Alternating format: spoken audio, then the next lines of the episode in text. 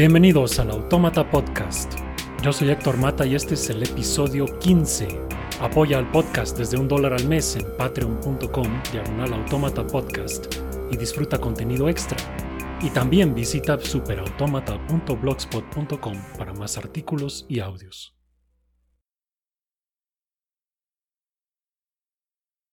Pandemonium 1. Lugar en el que hay mucho ruido y confusión. 2. Capital imaginaria del reino infernal. Pandemia. Enfermedad epidémica que se extiende a muchos países o que ataca a la mayoría de los habitantes de una población. Lo que ha logrado el COVID-19 es fusionar, trágicamente, los distintos significados y etimologías de estas palabras. Lo que hace una enfermedad así es igualar al demos con el demonio, a obligarnos a suponer, hasta que se demuestre lo contrario, que nuestros conciudadanos son portadores del mal. Al tiempo que el mundo frena casi por completo, el ruido y la confusión se propagan y aceleran. El diluvio de información o desinformación no es lo nuevo. Lo nuevo es que, a diferencia de antes, las dosis de realidad que uno se podía administrar saliendo ya no están disponibles. Antes uno vivía el ruido y confusión, pero desde el tráfico o haciendo fila en el súper o comiendo con la familia o en centros comerciales, se podía poner en contexto y minimizar o enfatizar según mereciera. Ahora que la vida sigue es algo que no se comprueba, sino meramente se supone.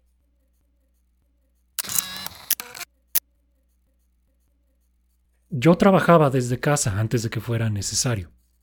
Me daba unas dosis de tráfico y juntas presenciales dos veces a la semana, pero generalmente hacía lo mismo que podía hacer desde el estudio de mi casa, que es programar. Mis tiempos libres también los pasaba aquí, donde ahora escribo y grabo esto, leyendo, estudiando o de ocioso también. No solo tenía dominado el confinamiento en mi casa, estaba acostumbrado a confinarme en un solo cuarto entre 8 y 10 horas al día. Las pocas veces que salía de casa, o incluso cuando me encontraba físicamente en la oficina, ya procuraba evitar a la gente. Puedo convivir, o aparentar convivir, por periodos cortos en los que puedo emular a una persona normal, cosa que me costó muchos años de práctica. He experimentado con pequeños actos de vandalismo de la etiqueta, como no decir nada cuando alguien más estornuda, o, si estornudo yo y alguien dice salud, contestar con nada o sí. Generalmente paso mi tiempo profundamente concentrado, o al menos intentando estarlo, y me molesta que se considere de buena educación interrumpirme con una superstición medieval y que además se espere de mí que esté agradecido. Al virus no le importan los buenos deseos de la gente. Ah, sí, el virus. Contrario a lo que uno pudiera pensar por lo anterior, o por tanto más que he dicho aquí en Autómata, yo estoy a favor de la humanidad. Ni creo que el virus somos nosotros, ni que ésta sea una venganza de la naturaleza, ni nada así. Rescatando algunas de las lecciones de David Deutsch en el episodio pasado, la humanidad es, objetivamente, un fenómeno raro y especial en el universo. Casi cualquier punto que uno escoja al azar en el cosmos está vacío y muerto. Aún donde hay materia, es demasiado fría o demasiado caliente para que pudiera albergar vida. La vida parece ser extremadamente escasa en el universo, al menos por unidad de volumen. Y el conocimiento es generado solamente por una especie en el universo conocido, nosotros. En nuestros laboratorios podemos crear elementos que ningún colapso ni colisión astrofísica puede crear. Medimos distorsiones en el espacio-tiempo 10.000 veces más pequeñas que un protón. Usamos las propiedades de partículas subatómicas para enviar y almacenar energía e información. Superamos los límites de nuestra naturaleza para resolver problemas que los humanos primitivos, ya no se diga nada de animales y otros bichos, no podrían siquiera imaginar. ningún virus va a construir, nunca, una catedral gótica o un acelerador de partículas. El coronavirus es uno más de muchos problemas que la humanidad puede resolver y que nada más en el universo puede. Puedo pensar en algunos humanos en particular que quisiera que se quedaran extintos, como cualquiera. No que murieran necesariamente. Islamistas, fascistas, comunistas y anarquistas pudieran desaparecer muriéndose, pero también si tan solo entendieran un poco mejor cómo funciona la realidad. La presencia de humanos tan destructivos es en sí un problema que podemos resolver como lo hemos hecho antes, generando y aplicando conocimiento. Como el virus del VIH-Sida, los virus mentales que aquejan a tantos individuos quizá no se puedan eliminar por completo, pero sí se podrían controlar y podríamos vivir con ellos indefinidamente. Así que siempre he estado a favor de la humanidad. Solamente que de lejecitos, por favor.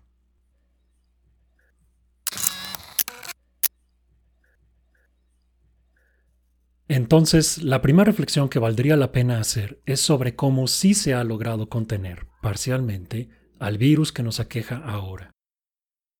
Incluso los chinos, tan sumergidos en sus supersticiones tecnocomunistas y de medicina tradicional, recurrieron a soluciones de la realidad objetiva para contener la pandemia.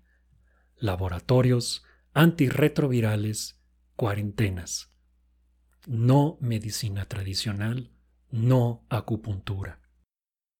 Es por la omisión, negación e incompetencia del régimen chino que estamos en esta situación en primer lugar, pero es alentador que incluso en la dictadura más grande del mundo la realidad se imponga. Hablando de incompetencia china, a la OMS también se le impuso la realidad. Toda credibilidad que hubiera tenido antes la perdió por convertirse, básicamente, en un aparato de propaganda china. Primero dijeron que no había evidencia de transmisión del virus entre humanos. Luego que sí la había, pero China ya tenía todo bajo control. Después que las mascarillas no eran efectivas contra el virus, aunque curiosamente los médicos y enfermeros sí las necesitaban. Finalmente, que siempre sí, que cubrirse es mejor que no hacerlo. Y por supuesto, el colmo de la situación lo aportó el doctor Bruce Aylward, asesor de la OMS, en una entrevista con la cadena RTHK de Hong Kong. Con poquísimos casos y muertos, Taiwán es una provincia casi completamente autónoma y democrática separada de China, que la considera como su propiedad y no reconoce a su gobierno independiente. Cuestionado sobre la excelente respuesta de Taiwán a la pandemia, Aylward simplemente se hizo el loco. Would the WHO consider Taiwan's membership?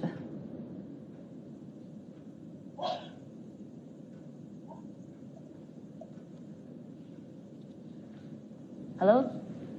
With the, with the I'm sorry, I can't hear. I couldn't hear your question. Okay, yeah. Let me let, let me let me repeat the question. No, that's so, okay. Let, let's move to another one then. Right, because because I'm I'm actually curious on talking about Taiwan as well on Taiwan's case.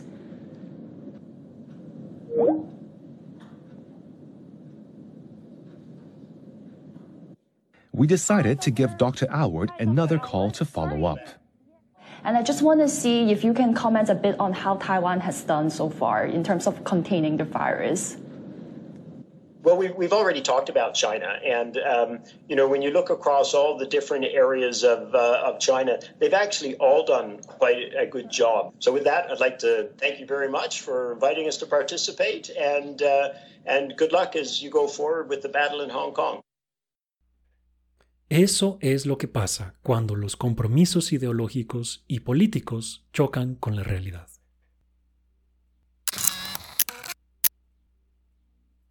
Vivo al fondo de una pequeña calle cerrada que es a su vez tributaria de una avenida de las afueras de la ciudad, prácticamente carretera. Afortunadamente, a cinco minutos caminando y todavía dentro de mi calle, hay un mini super relativamente bien abastecido. Salgo de mi casa solo para comprar ahí y pasear al perro, excepto cada tres o cuatro días que voy al cajero más cercano manejando tres minutos porque no tienen pago con tarjeta en ese changarro que gracias a los vecinos ha podido funcionar como siempre. También he retomado el ejercicio, procurando salir a correr temprano dos o tres veces por semana, simplemente de ida y vuelta por los 300 metros de mi calle recta. Es interesante observar el comportamiento de mis vecinos cuando salgo. La mayoría parecen seguir como si nada, aparte de que algunos están en casa cuando usualmente no estaban. Un porcentaje importante sigue saliendo a trabajar, pero no sé bien si sean la mayoría. El mini super tiene un letrero a la entrada pidiendo que entre solo una persona por familia o grupo y que usen mascarilla, lo que la mayoría de los clientes sí cumple. Por otro lado, frecuentemente hay fiestas y reuniones infantiles y de adultos. No se nota ninguna diferencia con los tiempos antes de la pandemia. Todos los niños que veía salir por las tardes lo siguen haciendo igual. Los primeros días usaban cubrebocas, pero hace semanas que ya no. Cuando salgo caminando, procuro mantenerme alejado de otros que estén afuera, cruzándome la calle si es necesario. Cuando camino, voy con cubrebocas. Cuando corro, no, pero solo corro temprano cuando no hay gente. Pero en general no le he visto ese comportamiento a otros vecinos, que parecen pasearse por la calle, saludarse y abrazarse como si todos los días fueran domingo por la tarde, solo que en pants o en shorts, y sin cubrebocas. Por supuesto que esto es un efecto de autoselección. La gente mordiéndose las uñas de la angustia está encerrada donde no la veo. En casa mis días pasan como antes, con trabajo entre semana e incluso más juntas que antes. Se supone que una de las lecciones de la pandemia era que al fin se entendería que tanta junta no era necesaria, pero cuando uno está en una industria que, afortunadamente, puede seguir operando de manera físicamente distribuida, ocurre lo contrario. Hace poco notó el autor y profesor de ciencias computacionales, Carl Newport, que el trabajo remoto disminuye la cantidad de señales indirectas a los demás de que estamos ocupados. Cuando alguien no está en su lugar o tiene aspecto agobiado o pasa de manera apurada de un lado a otro en la oficina, es más difícil que nos animemos a interrumpirlo. Pero por medios digitales esas señales de fricción desaparecen por completo y se nos hace fácil enviar un mensaje, invitación o correo que, ignoramos, es inoportuno. Todo mundo pone su estatus en ocupado cuando no lo está de todos modos, pensamos. Así que ahí va la invitación a la junta o el correo preguntando cuándo va a estar listo aquello que te pedí. Pero uno mismo sabotea su tiempo también. Ahora que no tengo que ganarle al tráfico ni terminar antes de que llegue mi familia a la casa a hacer ruido y exigir atención, se me hace fácil estirar o recorrer el tiempo dedicado al trabajo. No hay una señal clara de inicio o corte de actividades. Todo es urgente y todo lo puedes hacer a la hora que sea, porque todas las horas son iguales. Puedo estar en una junta y comer al mismo tiempo. Puedo ejecutar un programa que tarda 20 minutos y jugar en el celular mientras termina. El otro día me llamaron para una reunión al momento que iba camino a la tienda con mi perro, y de regreso me encontré además con un repartidor de paquetería esperándome afuera de mi casa. Recibí, firmé, me metí y acomodé las cosas en el refri, todo mientras seguía en la junta. Todo está revuelto. En 2018, México se subió a la ola populista y autoritaria que ha afectado a tantos otros países, notablemente en Europa y Estados Unidos. Al igual que en aquellos países, la realidad está desnudando a los populistas. La incompetencia cuesta, sea la de Trump, Johnson o Bolsonaro.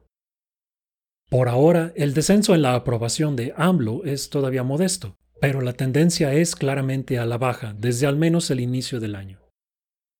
Casi todos los días nos regala unas dos horas de evidencia de lo orgulloso que está de su limitado intelecto y, trágicamente para quienes vivimos bajo su liderazgo, es un decir, de su desapego de la realidad. Ya dediqué un episodio detallado a AMLO y su gestión, por lo que no quisiera abundar demasiado en eso aquí. Pero sí quiero rescatar otra lección importante de estos días de pandemia, motivado por algo que él dijo hace unos días. La pandemia solo ha puesto en evidencia el fracaso del modelo neoliberal en el mundo. Ya no queda claro a qué le llama él neoliberal. De hecho, ya no me queda claro de qué habla nadie que use ese término. Sí puedo, sin embargo, tomarle la palabra a AMLO, rescatar algunas definiciones que he usado antes aquí en Autómata y concluir que, para variar, no tiene la más remota idea de nada de lo que dice. Un par de días después lo volvió a decir, pero ahora agregó que la economía del mundo iba mal desde antes del coronavirus, debido al modelo neoliberal. No especifica de qué mundo está hablando. El virus se originó y se propagó, como mencioné antes, desde China. Dictadura completa con todo y censura total y campos de concentración para quienes la desafían.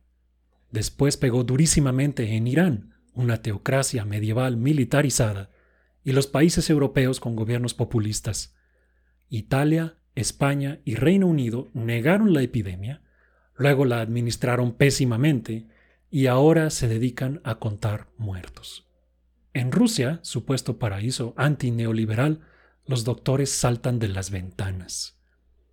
Con dos meses de tiempo para prepararse, la administración de Trump, tarado antisistema en jefe, observó estos eventos y decidió hacer, precisamente, nada. Ahora llevan 80.000 muertos y contando, y eso que la pandemia todavía no llega del todo a los estados rurales. En México, la respuesta ha sido, hasta ahora, igual o peor a la de estos otros países. Obviamente, países con gobiernos no populistas se han visto afectados también, notablemente Francia, aunque ya están controlando las cosas, pero sus respuestas han sido, en algunos casos, inmejorables también. Nueva Zelanda ha logrado bajar el número de casos nuevos a cero, tras un total de menos de 1.500 casos y 21 muertos en todo el país. Corea del Sur, Australia y Alemania ya están levantando sus confinamientos. Como quieran llamarle a los gobiernos de estos países, no son populistas. No sé qué cree AMLO que esté haciendo, pero no es lo mismo que hicieron estos países, ni Taiwán o Singapur. El deseo de volver a un mundo desglobalizado, una especie de cadena de fortalezas, como le ha llamado Yuval Noah Harari, es simplemente infantil ya intentamos eso y sabemos que no funciona. Era el mundo premoderno, donde casi todos eran pobres.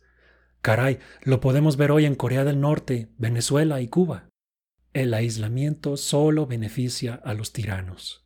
Y si de pandemia se trata, ¿cómo creen que se propagó la peste bubónica cuando todo era feudalismo rodeado de muros?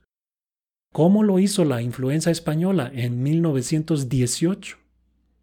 Aislarse no es deseable ni factible. No todos los países, medievales ni modernos, tienen los mismos recursos. No todos tienen petróleo, uranio, una salida al mar, turismo o siquiera agua potable. Los países pobres se benefician por mucho de comerciar con los ricos. Así es como la pobreza extrema se ha reducido de 94% en 1820 a menos de 5% hoy.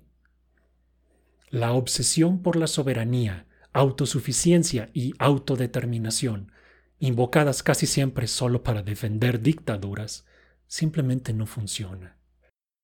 La muerte del neoliberalismo, la globalización y el capitalismo en general ha sido prognosticada ya incontables veces desde tiempos del mismo Marx hace 150 años. Profetas socialistas la proclamaron apenas en 2008, cuando insistían que, ahora sí, ahí viene el colapso. No ha sucedido. Además sabemos lo que pasa con lujo de detalle estadístico cuando se provoca el colapso a propósito. Ya lo hemos comentado mucho en Autómata, pero vale la pena repetir. El modelo que funciona es una república democrática fuerte que administra un capitalismo también fuerte al que le cobra impuestos para pagar un estado de bienestar. Los países que rechazan ese modelo, se llame como se llame, son los países de los que la gente literalmente se sale nadando. Y cuando lo hacen, nadan hacia los países que sí implementan el modelo. En todo caso, el problema no es el modelo, sino que no le ha llegado a suficiente gente y por su naturaleza que da primacía a la libertad y la democracia, no se puede imponer. Hablando de capitalismo, aislamiento y choques con la realidad, me ha llamado enormemente la atención la confusión moral que tiene tanta gente cuando trata de hablar de la intersección de estos temas. En particular hay una tendencia, importada de los resentidos posmodernos franceses de los sesentas, de llamarle privilegio al resultado del mérito, casualidad o incluso a lo que es simplemente un derecho. Dos cosas pueden ser ciertas al mismo tiempo. Que es una tragedia que millones de personas no puedan quedarse en casa por la naturaleza de su trabajo y que esto no sea culpa ni responsabilidad de las que sí pueden. Hay una especie de puritanismo económico que parece decir que si no se puede ayudar a todos, entonces no se debe ayudar a nadie. El puritanismo social, que hace de la privación física una virtud, tiene su equivalente en el económico, que hace lo propio con la pobreza. Esto lleva a conclusiones trivialmente inmorales. Viridiana Ríos, doctorada en politología por Harvard y supuestamente inteligente, proporcionó un ejemplo casi al mismo tiempo que yo empezaba a escribir este artículo, cito un tuit. La empresa grandota está acostumbrada a que cuando hay crisis el gobierno la rescata con el dinero de todos, sin condición. Y pues eso no se vale. Eso ya se acabó, y ahora tendrán que planear mejor, como hacen normalmente la clase media, para las vacas flacas. A manera de paréntesis, eso ya se acabó es algo que tendría que ser demostrado todavía, por cierto. La lógica parece ser algo así como, ya que algunos están jodidos, ahora a los que no lo están hay que joderlos también. En todo caso, ¿por qué no proponer ayudar a los jodidos y ya? Si saben sacar cuentas, sabrán que rescatar a algunos es mejor que rescatar a nadie, ¿no? ¿Y quiénes creen que trabajan en las empresas grandes? Cuando llamo al servicio técnico de Telmex, no es Carlos Slim el que me atiende, que yo sepa. Un país con 50 millones de pobres es terrible. Uno con 100 millones es peor. Si un barco con 100 personas se hunde y solo tengo lanchas para 50, ¿mejor no salvo a nadie porque sería injusto?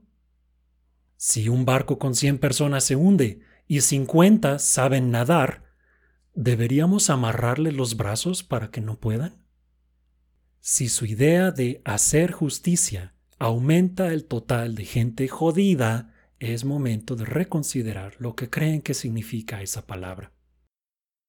Otro ejemplo, también reciente, lo dio el economista del ITESO, Nacho Román, en el podcast Cuentas Claras.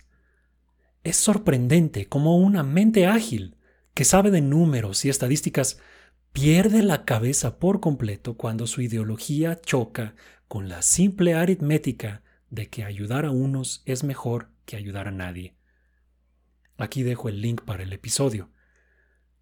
Su contraparte, el también economista del ITESO, Sergio Negrete, hace lo mejor que puede para llevarlo de la mano con suma gentileza y empatía, pero aún así, semana tras semana, episodio tras episodio, Román colapsa en un torbellino de histeria soviética. Si el barco se va a hundir, es imperativo asegurarse de que se ahoguen todos. El coronavirus ha acentuado la característica principal de los marxistas-leninistas y, ahora, bolivarianos y morenistas, que son resentidos sin mérito que no saben contar, ya sean muertos, pobres, desempleados, barriles de petróleo o lo que sea. La igualdad, cosa que para variar nunca definen explícitamente, es propuesta automáticamente como la meta suprema, a pesar de que, en el mundo real, ni somos todos iguales ni quisiéramos serlo. Algunos son más atractivos, más inteligentes o más atléticos. Hay quienes no pueden bajar de peso y quienes no pueden subir, y otros que suben y bajan según convenga. Nadie escoge a sus padres, ni cuáles genes de cada uno le van a tocar. Nadie escoge su temperamento, ni las enfermedades congénitas que va a tener o no. Nadie escoge ninguna de estas cosas y vaya que son importantes. Por otro lado, las personas pueden superar sus limitaciones naturales a través de las decisiones que toman en sus vidas, algo de suerte y sí, apoyo deliberado de otros. También pueden perder o desperdiciar sus atributos de muchas maneras. Todas estas cosas se combinan para formar el mérito que va acumulando la gente para sí, que en cada una es distinto. Y entonces, si entendiéramos justicia como cada quien obtiene lo que se merece, entonces en un mundo perfectamente justo habría desigualdad, porque las personas no tienen los mismos méritos. Mientras las personas sean distintas, la igualdad y la justicia serán fundamentalmente incompatibles. Al mismo tiempo, diseñar una sociedad en la que los menos afortunados no la pasen tan mal no implica ni remotamente castigar a los que la pasen bien. La meta perfectamente alcanzable es que todos la pasen lo mejor posible. Sabemos que es alcanzable esta meta porque ya se logró en los países que implementan el modelo que mencioné antes. Creo que el origen de esta confusión y su fracaso moral es que en el pensamiento populista la economía es un juego de suma cero, donde unos ganan a expensas de otros y el dinero proviene de la acumulación de recursos naturales finitos.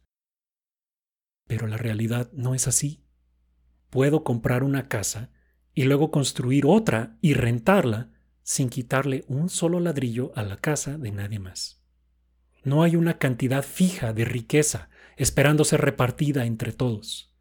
Simplemente se crea y se destruye a conveniencia según los recursos disponibles, incluyendo el recurso del conocimiento, que es inagotable y se puede repartir entre todos sin que se degrade ni se devalúe.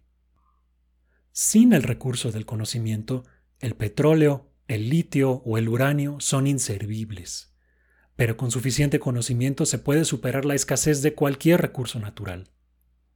Si esto no es claro, comparen los recursos naturales disponibles y los resultados que producen en países como Venezuela y Singapur, o incluso México y Corea del Sur. En fin, reprocharle a quienes sí pueden quedarse en casa o trabajan en una empresa formal, sea grande o no, no ayuda en nada a los demás.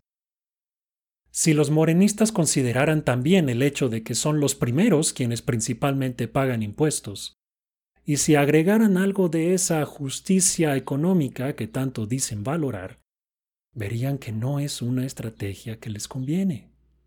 Si aún así insistieran en dejar a la deriva a las empresas grandes, pudieran entonces comenzar con la mayor de todas y que rescatamos millonariamente todos los días con nuestros impuestos, quienes sí los pagamos, y que es, por supuesto, Pemex. Afortunadamente, aparte del trabajo, mi desconexión física de la gente se ve reflejada en mi comunicación electrónica. No estoy en grupos de chat y generalmente pasan días o semanas sin que alguien me llame o escriba por asuntos personales. Así que no tengo que lidiar con la desinformación, conspiración y simple estupidez de la gente más allá de lo que yo busque observar desde lejos por mi cuenta. Por lo que veo, las cosas van mal. Ya está muy agotado, aunque sigue siendo importante, el tema de las noticias falsas y conspiraciones. Lo que me interesa más a mí es que hay una abrumadora cantidad de información cierta que, si uno trata de digerir, también lleva a la confusión y desesperanza, especialmente en lo nacional. Realmente no nos habíamos enfrentado a algo así antes, o al menos no en tiempos modernos. Tantas cosas están pasando tan rápidamente que la confusión es inevitable. En tiempos de la prepandemia, uno podía dejar de ver las noticias por una semana y ponerse al corriente en una hora si sabía dónde buscar. Ahora las noticias importantes son diarias y por lo general más de una, a nivel nacional e internacional. El coronavirus me preocupa, pero no tanto como la situación política de México, que se degrada cada vez más. Otros países ya están empezando a reactivarse. Algún día habrá un medicamento o vacuna efectivo para esto y la humanidad seguirá adelante. No será una vuelta a la normalidad de antes, pero será otra normalidad. Sin embargo, en México estamos atorados con un régimen de ineptos autoritarios y sus idiotas útiles, al menos hasta 2024, y ya íbamos en recesión desde antes de la epidemia. La recuperación económica que experimentará el resto del mundo, me temo, no la veremos aquí. Paradójicamente, entonces, mi aislamiento informativo en cuanto a personas se refiere no me ha salvado de perder gran parte de mi tiempo libre siguiendo las distintas noticias, tramas y subtramas, o narrativas, como les dicen ahora. Los muertos e infectados por el virus, el petróleo, la economía, los populismos, las democracias, el desastre que es nuestra política nacional, cada una por sí sola tiene eventos e implicaciones que lo mantendrían a uno fascinado o perplejo. Todas revueltas lo dejan a uno paralizado. Y sí, algo tuvo que ver eso con el atraso de este episodio, y con su cambio de tema, yo que hace un mes pensaba hablar de la estructura fundamental de la realidad. Esto fue lo que me motivó desde hace como una semana a hacer ejercicio, retomar la lectura, bajarle a las noticias, rechazar una que otra junta y, por supuesto, rededicarme a autómata. He procurado apegarme a un horario de oficina así como usar el tiempo recuperado del tráfico para actividades realmente provechosas. Por ejemplo, he aprendido lo básico de algunos paquetes multimedia como OBS Studio y Shotcut. Y también logré grabar el sonido de mi piano eléctrico directamente en mi compu. Es muy pronto todavía, por lo que no puedo negar ni confirmar que esto tenga alguna aplicación para autómata en este momento. También me he inscrito a un curso gratuito de economía en la Marginal Revolution University del genial economista y polímata Tyler Cowen y retomé un curso de certificación como administrador de sistemas Linux, que me será muy útil si México completa su venezuelización y debo emigrar. Solo espero que no sea nadando.